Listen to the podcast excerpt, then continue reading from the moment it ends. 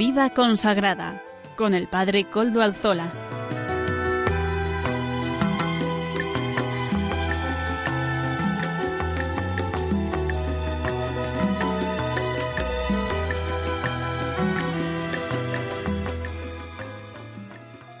Buenas tardes, hermanos, amigos, todos oyentes.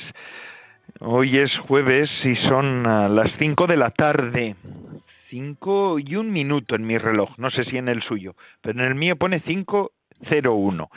Una hora menos en las Islas Canarias. Es por tanto la hora de vida consagrada aquí en Radio María, en la radio en la que estamos.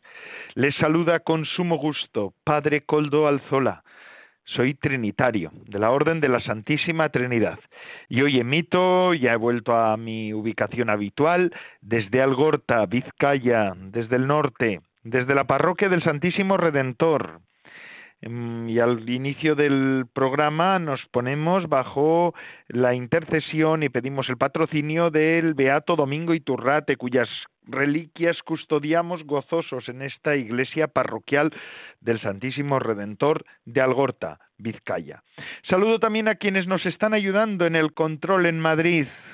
Gracias a su servicio podemos emitir hoy también. Ya saben además ustedes que se pueden poner en contacto con el programa. Eh, ustedes también pueden escuchar el programa a otras horas, ¿eh? porque los podcasts de la web de podcast de Radio María funcionan. Ustedes van a la web, bajan el podcast de este programa y lo pueden escuchar en algún otro momento que les gusta lo que ha dicho el obispo, porque siempre tenemos algún obispo invitado que les gusta la enseñanza, que les gusta pues cualquier cosa que les guste, aquí pueden volverlo a escuchar. O que no han podido oír el, el programa, ¿por qué? Porque a esa hora pues tenían que haber salido o cualquier otra cosa. Tenemos que agradecer esta oportunidad que nos da con facilidad Radio María. Además, ya saben ustedes que yo, siempre lo digo, pero bueno, vuelvo a repetirlo por si acaso, porque ya hace unos, unas, unas semanas que no lo decía. Yo me bajé la aplicación de Radio María aquí en mi móvil y escucho Radio María sin, a veces no tengo la radio o no, o no hay cobertura en algún sitio de la radio y tal. Pues con el móvil yo aquí tengo mi aplicación, le doy Radio María eh, y lo puedo escuchar perfectamente. Es una, una maravilla para esto, Radio María Play. Y ahí además tengo las distintas opciones, puedo entrar también si quiero, puedo escuchar en directo Radio María, pero también puedo hacer pues otras operaciones, puedo mm, buscar los los podcasts, puedo informarme de alguna cuestión, hasta vídeos puedo hacer, puedo hacer hasta donaciones, todo, todo aquí, gracias a esa en Radio María Play, en el móvil, en los smartphones, pero también hay otros modos, vamos, claro, la radio de siempre también funciona. Yo en el coche también escucho Radio María, ¿verdad? Porque además es la única radio que no provoca accidentes. Eso lo digo yo por experiencia, porque igual otras radios pueden hacer que la gente se enfade y provocan accidentes. Radio María nunca provoca accidentes, nos custodia. Así pues, ya saben, a escuchar Radio María y todos los modos que tiene Radio María para que los podamos escuchar con facilidad, cada vez más fácil. Cada vez esto es más fácil, cada vez lo tenemos más a la mano. Mm, feliz día, que hoy es 20 de abril de 2023, estamos en Pascua, en plena Pascua, y ayer el Papa, como es habitual en su caso, pues está con la catequesis, eh, reflexionó, fíjense de qué, sobre el martirio y recordó que hoy en día las personas asesinadas por su fe son más numerosas que en los primeros tiempos del cristianismo. Cito, por ejemplo, eh, bueno, citó el ejemplo de Yemen, ¿verdad? Eh, en esta misma tierra, decía él, ha habido brillantes testimonios de fe, como el de las hermanas misioneras de la caridad, todavía hoy están presentes en Yemen, donde ofrecen asistencia a los ancianos enfermos y a las personas discapacitadas. Algunas de ellas sufrieron el martirio pero las demás continúan arriesgando su vida y siguen adelante. Esto nos recuerda también a todas esas iglesias de Oriente Medio que están en situación de persecución, a veces hasta en clandestinidad. Hace unos meses, bueno, eh, hace unos meses se anunció y el 19 el 18, perdón, el 18 de marzo fue consagrado obispo un trinitario, el padre Aldo Berardi, Monseñor Aldo Berardi, obispo con sede en Bahrein, la catedral está en Bahrein, pero es obispo de Arabia, del Vicariato Apostólico de Arabia del Norte.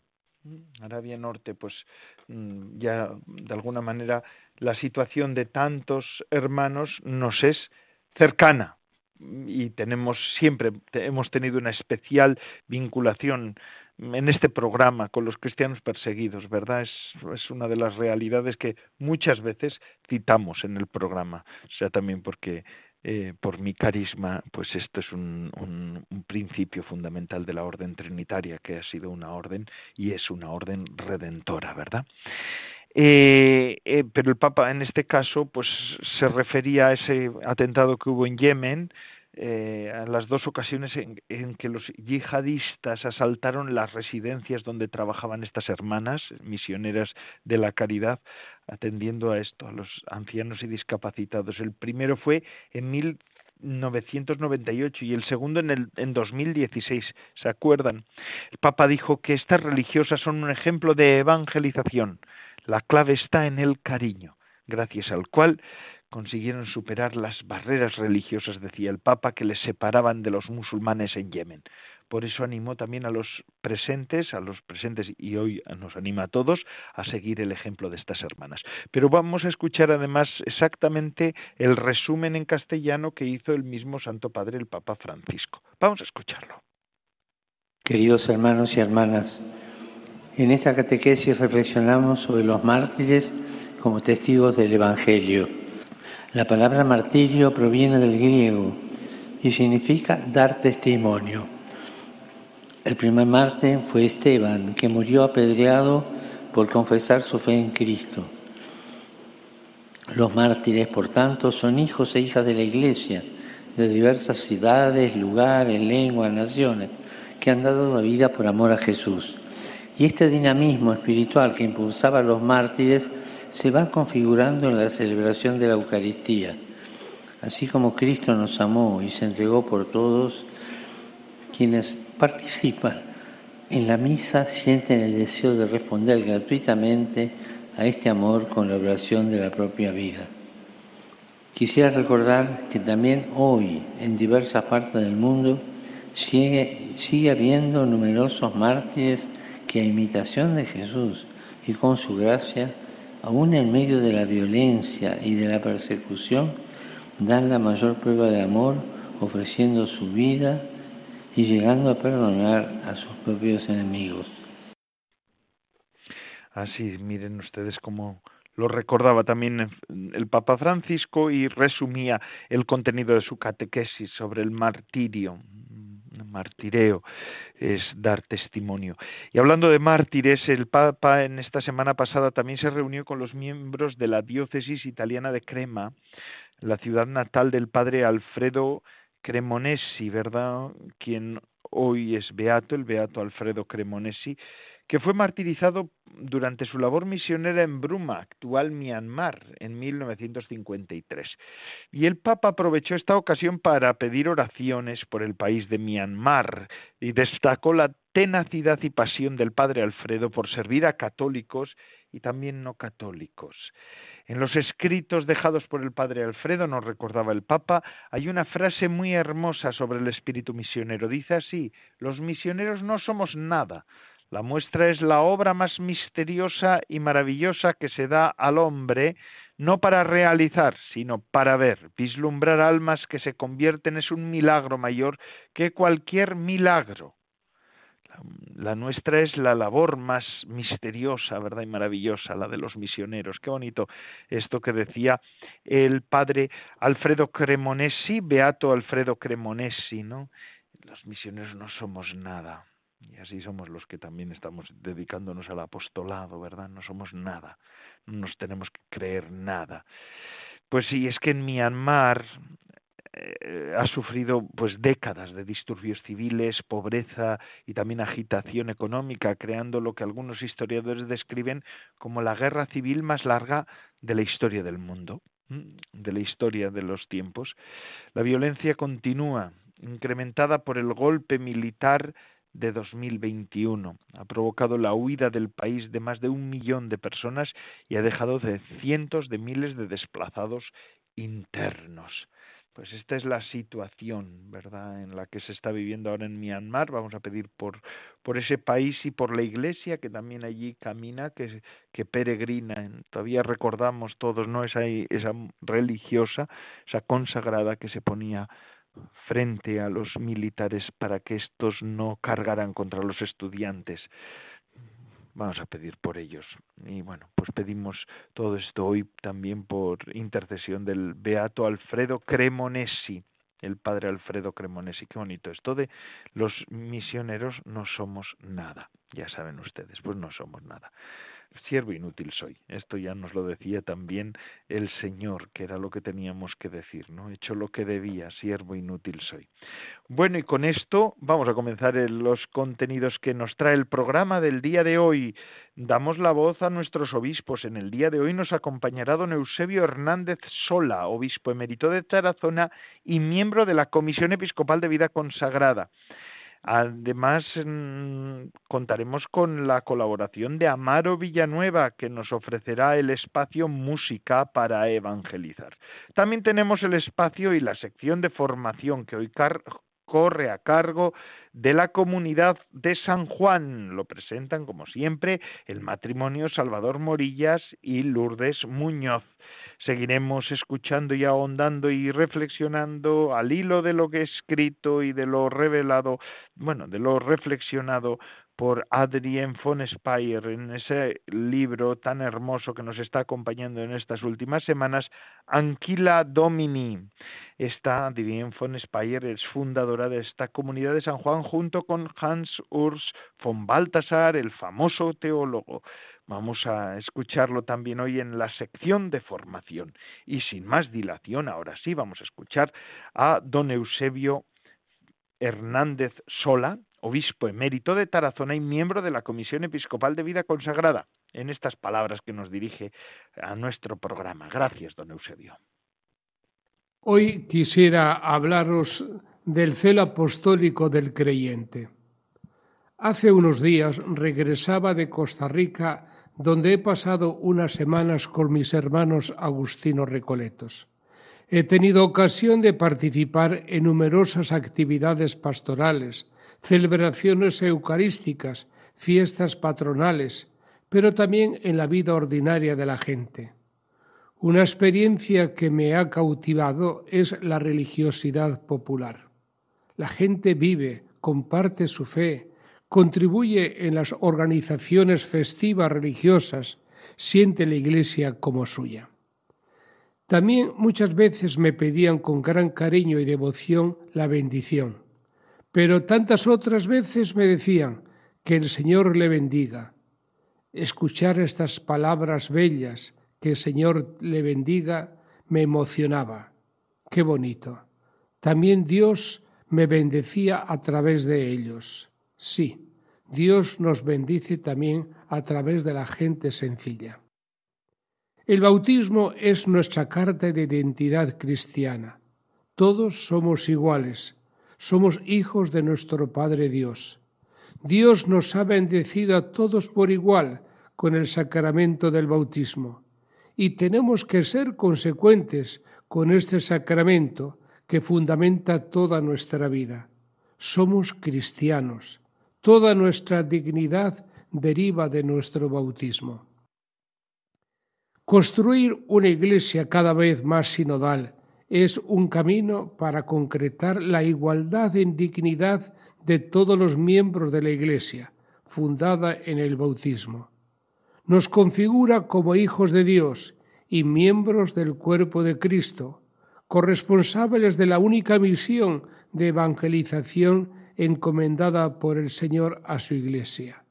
Sí, tenemos que dinamizar todos, obispos, sacerdotes, religiosos, laicos, nuestra vocación cristiana y la variedad de ministerios en la unidad de la misión, en el celo apostólico. Necesitamos amar la variedad dentro de nuestra Iglesia y apoyarnos unos a otros en la estima mutua, fortalecidos por nuestra fe en el Señor y el poder de su Espíritu. De nuestro ser cristianos deriva también nuestra obligación de ser misioneros del Evangelio. Nuestra vocación cristiana es también vocación al apostolado. Nuestra riqueza espiritual no podemos guardarla para nosotros solo, tenemos que divulgarla, comunicarla. Hay un grito que ha resonado en la Iglesia a lo largo de toda la historia. Es el grito del apóstol de las gentes, San Pablo. ¡Ay de mí si no evangelizo! ¡Ay de mí si no evangelizo! Y el Papa Pablo VI nos dirá, evangelizar constituye la dicha y la vocación propia de la Iglesia, su identidad profunda, la Iglesia existe para evangelizar. Ahora bien, si la Iglesia existe para evangelizar, esto quiere decir que donde no se evangeliza, no hay Iglesia de Jesús.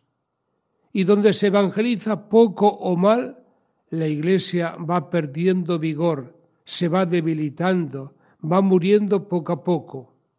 Y lo que se dice de la Iglesia universal se dice también de las iglesias locales y de las comunidades religiosas y de fieles.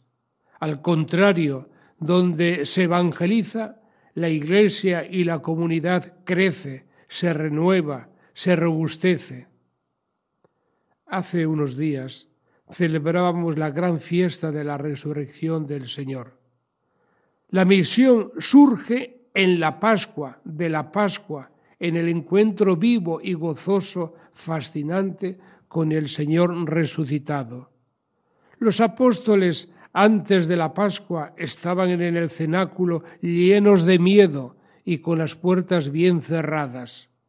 En cambio, los discípulos, después del encuentro con el resucitado, se llenaron de gozo, de entusiasmo, de ganas de anunciar al mundo entero lo que ellos habían experimentado.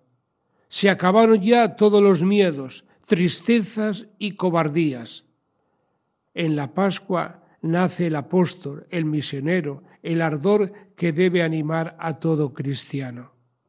Hoy los sacerdotes y las religiosas, los religiosos necesitamos estar cercanos a la vida, ser personas accesibles, acogedoras, amigos y hermanos de todos, los sacerdotes y las religiosas debemos ser tremendamente populares, es decir, del pueblo, muy cercanos a todo lo que le preocupa a la gente. No tiene futuro los sacerdotes y los religiosos aislados de la gente, del pueblo. Amemos, queridos hermanos, el momento actual.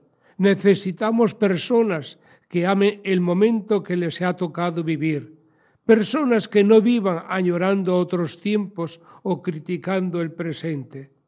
No necesitamos gente amargada. Para nosotros este tiempo es el mejor, sencillamente porque es el nuestro, porque no tenemos otro.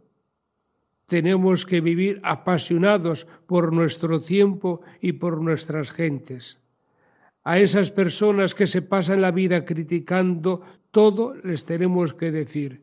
Y ustedes, además de criticar, ¿qué hacen? Adoptemos una actitud sencilla pero incansable. Necesitamos gente que no se queme, que no se hunda, que no se canse, aunque haga pequeñas cosas. La iglesia no la construyen los que hablan mucho, menos los que gritan, los que empiezan cosas grandes y no son capaces de acabarlas. La Iglesia la construye los constantes, los que no se cansan, y si se cansan es por el reino. Sí, hay tantos santos, gente sencilla, laicos, comprometidos en hacer el bien. Sí, son los santos de la puerta de al lado. Hace unos días, el jueves santo, recogiendo a las palabras de Jesús, decía, haced esto, lavaos los pies. Lavar los pies hace iglesia. Lavar los pies no es un añadido a la Eucaristía. No es Eucaristía de Jesús la que no lava los pies. Por eso la Eucaristía no termina en el templo. Jesús encargó a la Iglesia lavar los pies como le encargó que fuera buena samaritana. Somos nosotros esa Iglesia, hermosa tarea y necesaria, lavar los pies. Pero, ¿cómo? Lavamos los pies del prójimo cuando nos acercamos a dar una mano a quien lo necesita, cuando escuchamos sus problemas. Lavamos los pies del prójimo cuando no escatimamos nuestro tiempo para visitar a un enfermo, a un anciano. Lavamos los pies del prójimo cuando nos ponemos al servicio de los demás en lo cotidiano. Sí, eso es el celo apostólico del creyente, porque cree que ese rostro sufriente y necesitado es Jesús.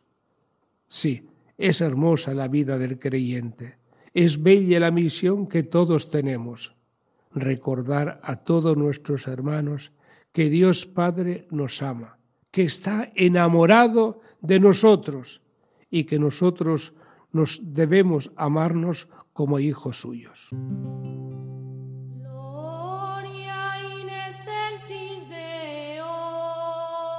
¿Por qué buscáis entre los muertos a quien vive? dijo el ángel a las mujeres que iban al sepulcro. En efecto, Jesús no es un personaje histórico del pasado, sino que es el resucitado siempre vivo en medio de su iglesia. Y hoy también nos dice, como los discípulos de Maús que habían perdido la esperanza, ¿no era necesario que el Mesías padeciera para entrar así en su gloria? Al final de su camino, el corazón de esos discípulos ardía de fe, esperanza y caridad. Ayúdanos a seguir extendiendo ese fuego pascual en los corazones de nuestros contemporáneos con tu oración, compromiso voluntario y donativo. Puedes informarte de cómo colaborar llamando al 91 822 8010 o entrando en nuestra página web radiomaria.es. Radio María difundiendo la gran esperanza con aquella que es causa de nuestra alegría.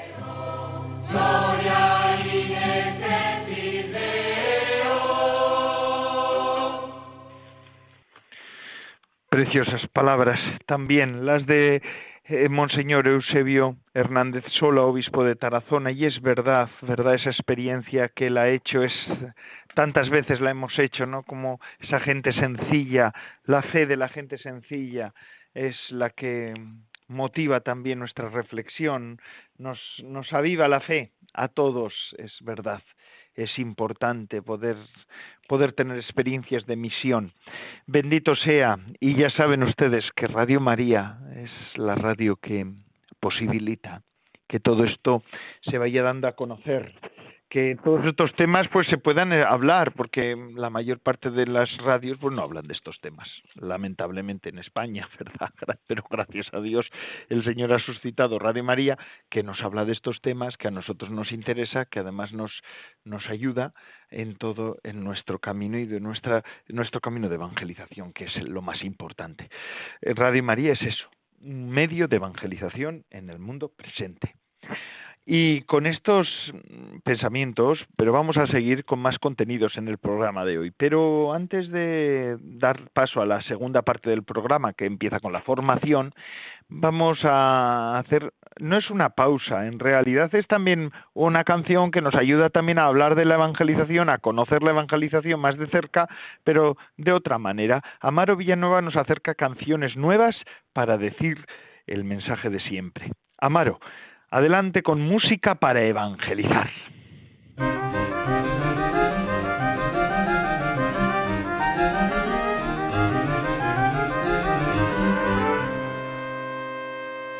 Buenas tardes, Padre Coldo, y buenas tardes a todos los oyentes de Radio María. Hoy presentamos a Maurilio Suárez y el grupo Mesia interpretando la canción Hasta la locura.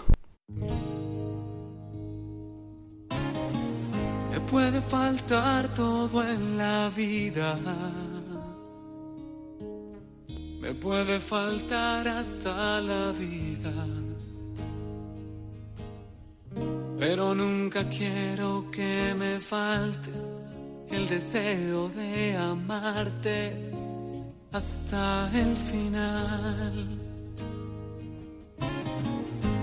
Quiero amarte hasta el extremo, sin reservas darme por entero, como los que se han enamorado yo te canto mi amado hasta el final.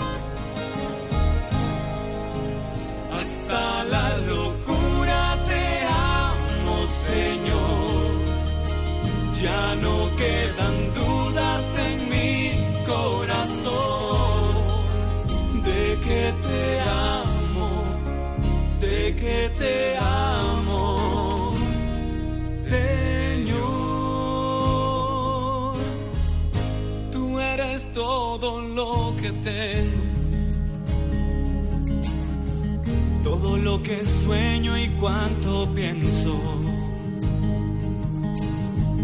Y mi corazón te lo he entregado desde siempre, mi amado,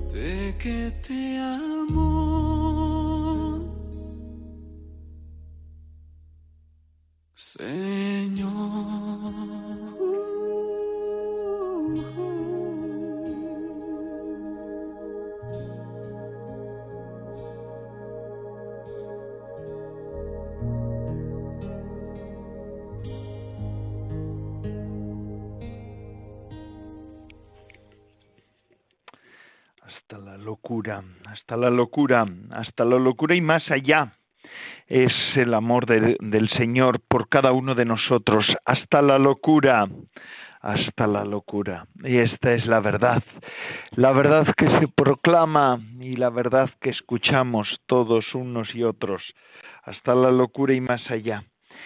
y esto nos lo cantan con, con nuevas fórmulas, pero para decir la verdad de siempre, la que han experimentado los santos, la que hemos experimentado de alguna manera, aunque a veces nuestra experiencia sea un poco más eh, limitada, pues los hombres y mujeres que creemos en Cristo. ¿No es así? Bueno, y ahora vamos a pasar a otra sección, a la sección de formación. En este caso nos la anima, como siempre, la comunidad de San Juan. El matrimonio Salvador Morillas y Lourdes Muñoz nos presentan el tema de hoy. En este tiempo pascual seguimos contemplando al Señor resucitado en la escuela de su madre, de María. Estamos en Radio María ayudados por el libro de Anquila Domini de Adrienne von Speyer, fundadora de esta comunidad de San Juan, junto con Hans Urs von Balthasar, el gran teólogo que todos hemos conocido.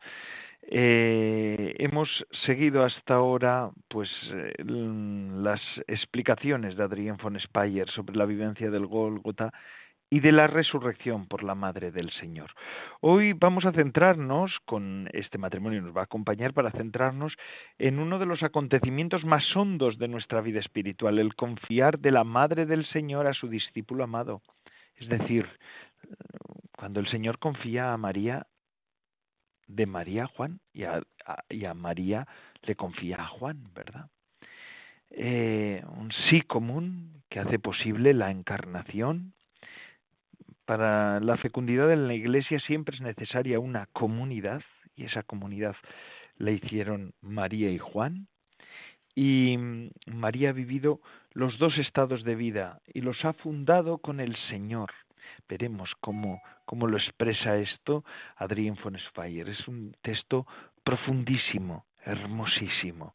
Es una reflexión que, que hace saltar las lágrimas de emoción. Vamos a escuchar a Adrián von Speyer, pero bueno, en concreto nos lo ofrece Salvador Morillas y Lourdes Muñoz, la espacio de formación.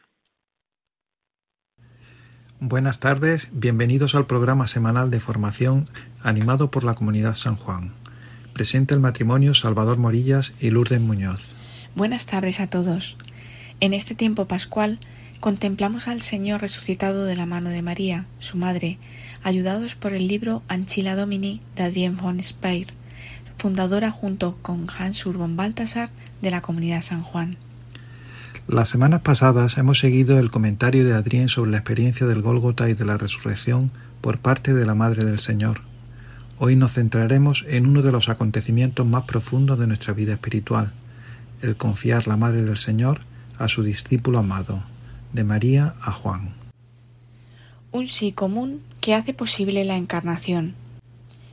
El Señor nunca ha solicitado a su madre para sí, de tal modo de no confiarla nunca tampoco a otra persona.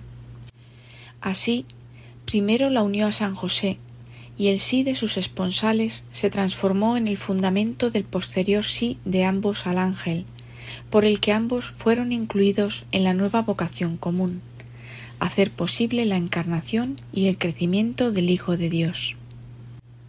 Adrien nos muestra que el Señor, siendo el Hijo único de su madre, nunca la ha solicitado para sí como para no confiarla también a otra persona.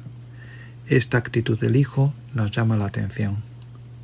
¿Cuántas veces un amor que tenemos para otra persona está expuesto al riesgo de querer guardar esta persona para nosotros sin que ella pueda seguir su misión amando, por supuesto, en la pureza a los demás. El Señor nos muestra que es posible amar a alguien como Él amó a su madre, sin que este amor impida al otro amar a los demás, en la confianza de que el que dispensa todo amor, que es Dios, el amor mismo, hace bien todas las cosas, y sabe por qué caminos deben causarse su amor puro. Es más, Aquí el sí que sella de forma definitiva el amor entre un hombre y una mujer, en este caso de la Sagrada Familia, en esta intimidad familiar, en realidad permite la apertura al otro sí, al sí al ángel, y por él a Dios, al sí a la encarnación. Un compromiso que parece cerrarlo todo, un compromiso definitivo, es en realidad el compromiso que todo lo abre y que hace posible que Dios siga actuando en el mundo. Más aún, este sí es un sí común. Se ve aquí cómo Dios no obra solo en las personas individuales, sino también en los síes dados de común acuerdo.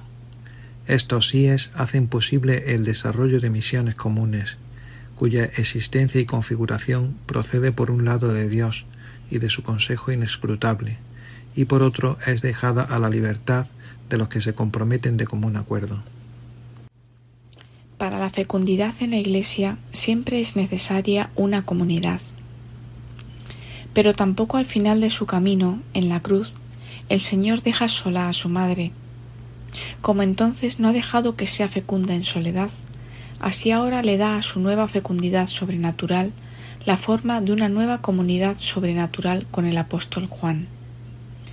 Para la fecundidad de una misión en la Iglesia siempre es necesaria una comunidad tanto en el estado matrimonial como en el estado del seguimiento especial, electivo que llamamos estado religioso.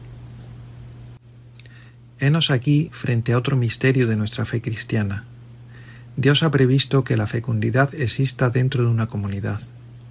La comunidad que inmediatamente surge en nuestra imaginación es la del matrimonio.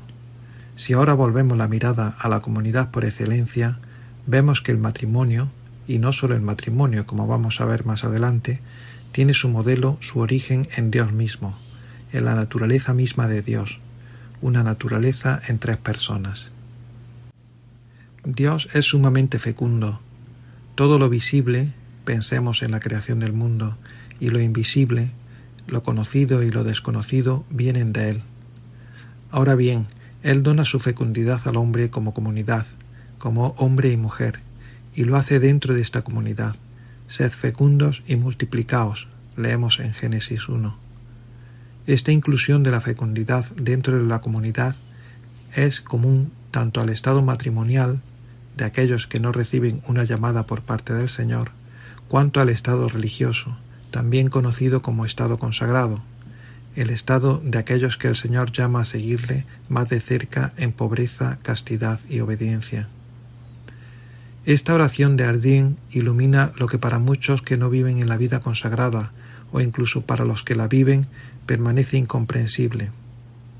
¿Cómo es posible ser fecundo para un religioso, para un consagrado, para un sacerdote también, puesto que es alguien que se encuentra solo en su vida ascética a pesar de que tenga una comunidad religiosa a la que pertenece o una parroquia de la cual es responsable, y puesto que es alguien que no tiene mujer, esposo y en consecuencia hijos? Visto que la fecundidad es algo que hemos ligado a lo que podemos ver, los hijos, esta postura, esta consideración, se puede entender muy bien. Y sin embargo acabamos de leer que para la fecundidad de una misión en la Iglesia siempre es necesaria una comunidad, tanto en el estado matrimonial como en el estado religioso. ¿Cómo es posible ser fecundos para los que se han entregado al Señor totalmente, sin mujer, marido y sin hijos? Veremos que para Adrián la respuesta a esta pregunta está íntimamente ligada a la relación con la Madre de Dios. De momento seguimos con el comentario sobre la entrega de la Madre del Señor a Juan. María ha vivido los dos estados de vida y los ha fundado con el Señor. María ha vivido los dos estados de vida y los ha fundado con el Señor. Él la introduce tanto en uno como en el otro estado, cada vez en una determinada, precisa forma de vida comunitaria, prevista e ideada por él mismo. En efecto, porque el estado de vida cristiano siempre significa fecundidad para Dios, pero el amor a Dios ya no es separable del amor a los hombres, no puede existir un estado de vida cristiano que no sea en comunidad. María no solamente ha vivido perfectamente el estado matrimonial, y el estado de vida consagrada, sino que también los ha fundado junto al Señor. Cuando entramos en uno u otro estado, cabe recordar que estamos entrando en una forma de vida que Dios ha querido fundar junto a su Madre. El otro elemento que surge de este párrafo es que todo estado de vida cristiano une siempre amor a Dios y amor a los hombres. No puede existir un estado de vida cristiano que no sea en comunidad. Y así terminamos nuestra lectura de hoy. Les esperamos el próximo jueves para seguir con las contemplaciones marianas de Adrien von Speyer. Les saludan Salvador y Lourdes. Buenas tardes a todos y felices Pascuas.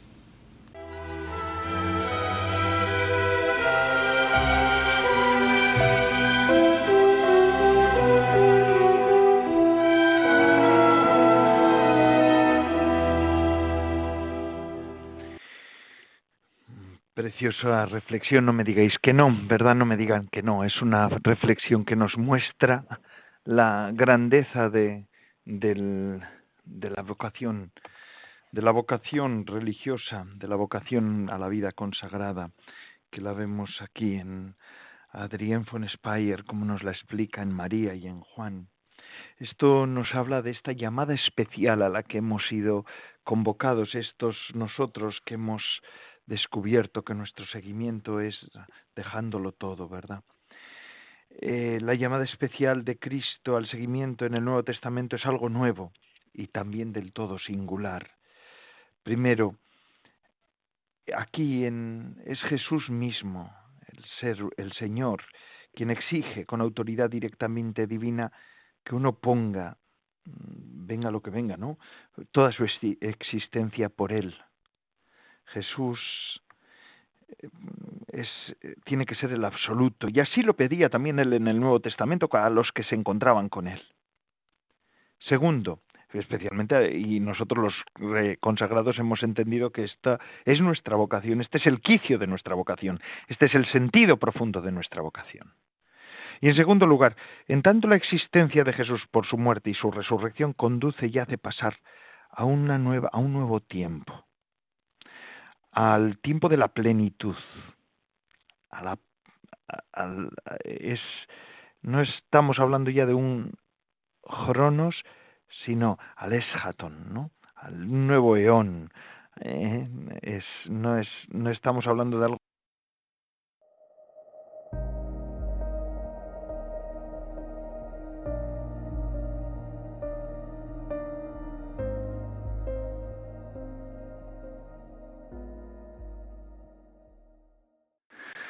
Queridos amigos, ha habido un pequeño problema técnico, pero yo creo que ya se ha subsanado en mi conexión, así que voy a comenzar de nuevo con la reflexión que les venía compartiendo, ¿verdad? Porque claro, estas palabras de Adrián Fonespayer nos ponían en, en esta situación para poder entender bien la vida consagrada. A mí me ha parecido una reflexión hermosísima la de, la de ese capítulo de Anquila Domini, ¿verdad? Donde se habla de la comunidad de Juan y de María como inicio de esta nueva forma de vida cristiana. Y es que, pero esto ya se enraiza históricamente en las llamadas de Jesús en el Nuevo Testamento, porque la llamada especial de Cristo al seguimiento en el Nuevo Testamento es algo nuevo y del todo singular. Eh, es decir, hay algunos que les gusta decir que la vida consagrada es eh, paralela a otros tipos de vida especial que hay en otras religiones, pero no. Esto es algo nuevo y del todo singular. Y aunque simbólicamente se adelantó en el Nuevo Testamento, en el Antiguo Testamento, en todas esas, en los Nazorim y otros mmm, nazoreos y otros otras vidas eh, de especial consagración al Señor era simbólicamente. En realidad es el mismo Jesús el que nos llama el que, el que nos llama a un seguimiento pleno, total. Y es que en Jesús hay una llamada de, primero, de que Jesús es el eh, eh, Jesús es quien exige con autoridad directamente divina que uno ponga toda su existencia por él, la, la ponga atrás, ¿no? Y en segundo lugar, que la existencia de Jesús por su muerte y su resurrección conduce y hace pasar a un kairos nuevo, al nuevo eón, y así el ser humano que le dice sí a Jesucristo eh, con una consagración singular, como la que tenemos los consagrados, entra en esa nueva manera de vivir que tiene Jesús. Es eh, entra entra pues a formar parte eh, pues pues a, lo que va a venir. Por eso las comunidades cristianas y los consagrados somos mm, noticia de la vida eterna. Por eso, precisamente por eso, no porque nosotros seamos especialmente virtuosos, que a veces hay religiosos muy virtuosos que siempre ayudan, ¿verdad? Eh, pero, pero nosotros ya la, la forma de vida consagrada es, es anticipo del reino, es una forma de vida escatológica. Eh, antes de nada, nosotros tenemos que hacer mm, ver cómo, se puede analizar nuestra forma de vida. Primero, eh, nuestra vida en entera existencia de Jesús es, para Jesús es, es, es en realidad respuesta de lo que ha sido la vida de Jesús para nosotros. Porque ¿qué ha sido la vida de Jesús para nosotros? Pues ha sido una irrevocable y omnicomprensiva palabra de salvación de Dios Padre a la humanidad. También el acto del hombre, no es el nuestro, el, del ser humano, solo puede ser un acto definitivo, irrevocable, escatológico, escatológico que incluye y comprende toda la existencia. Este acto es donación de sí, sin camino de vuelta. Nosotros cuando dijimos sí al Señor, y dijimos que íbamos a ser consagrados y consagradas, dijimos sí irrevocablemente, sin camino de vuelta. Porque porque ya Jesús se había entregado así, porque la vida entera de Jesús, desde la encarnación hasta la resurrección, es y la donación del Espíritu Santo es eso, es algo irrevocable. Por tanto, lo nuestro también tiene que ser así. Los consagrados somos eso. Y por eso nuestra vida ya no es no tiene ida de, eh, no tiene camino de vuelta, ¿no? No tiene camino de vuelta. Bueno, vamos a ver cuáles son los elementos fundamentales del acontecimiento de la entrega total a Cristo. Bueno, pues hay una primera parte que es negativa. ¿En qué sentido es negativa? La entrega absoluta de todo vínculo que obstaculice y retenga a la vida pasada, a la vida, al hombre viejo. Por eso Mateo dirá que hay que abandonarlo todo. Bueno, Mateo, Jesús en Mateo dice, en el Evangelio de San Mateo dice, hay que abandonarlo todo. Mateo 19, 29 y siguientes, ¿no? Y este todo puede ser explicado también y, se viene explicado, ¿no? Pues mm, añade también pues al padre, a la madre, al hijo, a la tierra, también a la mujer. Todo lo que es necesario por seguir a Jesucristo, todo, se entrega todo, se entrega todo. Y positivamente, ¿qué tiene esta, esta entrega del, al Señor? Pues y pretende y hace que nosotros apostemos y apostamos y pongamos todo por la persona, la voluntad y el destino de Jesús, solamente por Él, en una obediencia que nos llevará a perder la vida, concretamente a, llevar la cruz. Todo esto no de modo individual y privado, sino en una nueva comunidad fundada por, por Jesús mismo. Y de ello hizo los doce para que sean con Él eh, los que llevaban la buena noticia, ¿verdad? Así la vida consagrada se fija en ese en esa comunidad apostólica, en esa comunidad de los apóstoles, en el colegio apostólico. Nos fijamos en ellos para también poder caminar con ellos y, hacer lo mismo que hizo Jesús con ellos, hace con cada una de nuestras comunidades y de nuestras órdenes y de nuestras congregaciones. Eh, qué hermoso, ¿verdad? Para eso tenemos que, de alguna manera, adentrarnos en la, en la teología de Santo Tomás de Aquino. Porque nosotros cuando, eh, cuando hacemos esa donación total, ¿cómo lo expresamos? Pues lo expresamos pues por medio del concepto de voto, ¿verdad? Ese voto, ese voto. Nosotros obedecemos al Señor, hacemos eh, una respuesta en obediencia al Señor y esto lo expresamos haciendo un voto, el voto. El acto definitivo de donación se expresa en esto, en el voto. Y este voto mm, quiere abarcar toda la existencia. Santo Tomás de Aquino dice, el hombre no puede entregar a Dios toda su vida en un acto solo, porque la vida no es vivida de una vez, sino en una sucesión temporal. Por eso, el hombre no puede ofrecer a Dios toda su vida más que por el vínculo de un voto. Y dirá, el hombre no tiene nada que le sea más precioso que su propia libertad. Por eso mismo quiere ponerla a disposición del Señor,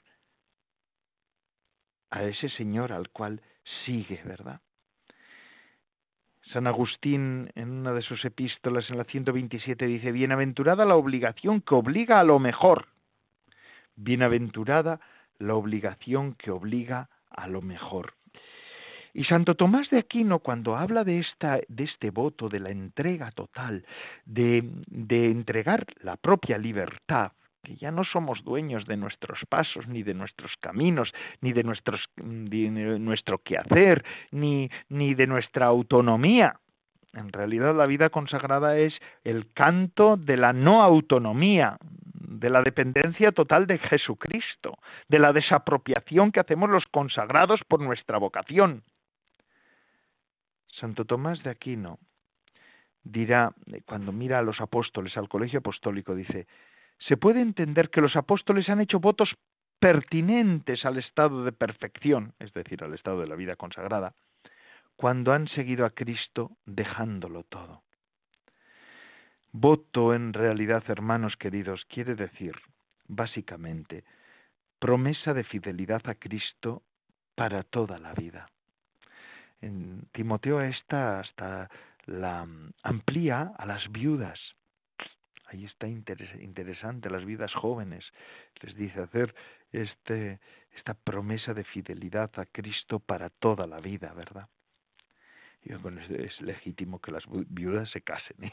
No, no estamos diciendo lo contrario, ni, ni Timoteo ni la Iglesia nunca lo ha dicho, lo ha enseñado, pero sí es verdad que es este, este seguir a Cristo significa esto, promesa de fidelidad a Cristo para toda la vida. Entre la vocación a la vida cristiana en virtud del bautismo y la llamada especial al seguimiento más cercano, existe también una diferencia entre el bautismo, que es una consagración total del ser humano a Dios, y nuestra vida consagrada. ¿eh? Escúchenme bien, esto es hermosísimo y esto es muy importante para la vida consagrada. Quien descubre esto descubre que tiene una vocación extraordinariamente bella, y esto es lo que necesitamos para volvernos a enamorar nosotros, los religiosos y religiosas. ¿eh? Pues mm, seguimiento, existe una diferencia que como realidad de hecho es innegable según la escritura y la tradición.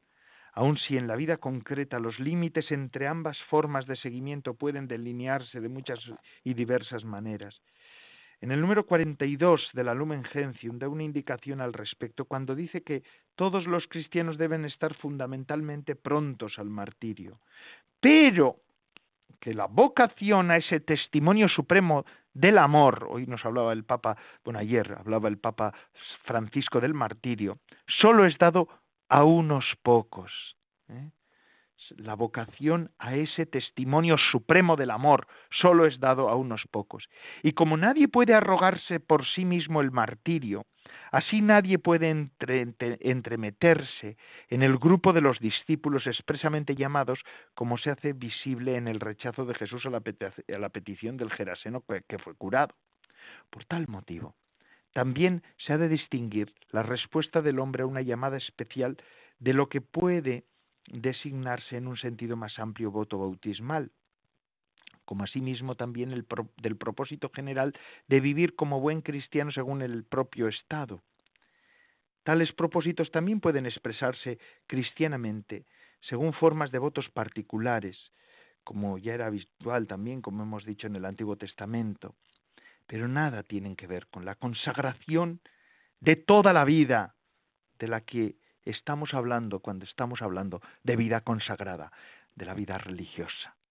Es la consagración de toda la vida. No es una cosa mm, devocional como se da en, también en tantos cristianos que quieren ser fieles a su vocación, es verdad, y ahí están, y bendito sea, y es, mm, es maravilloso que haya hombres y mujeres que, que quieran ser cada vez más fieles a su bautismo. Pero nosotros, hermanos consagrados y consagradas, lo que somos somos un holocausto de amor a Dios entregado en libertad absoluta, para vivir siempre para Él, por Él y con Él. Esto es lo que es nuestra vocación. Hermanos, y con esto acabamos. Hoy vamos a acabar despidiéndonos hasta la semana que viene, si Dios lo quiere. Se despide de todos ustedes, Padre Coldo Alzola, Trinitario recen por mí. Yo lo hago por ustedes.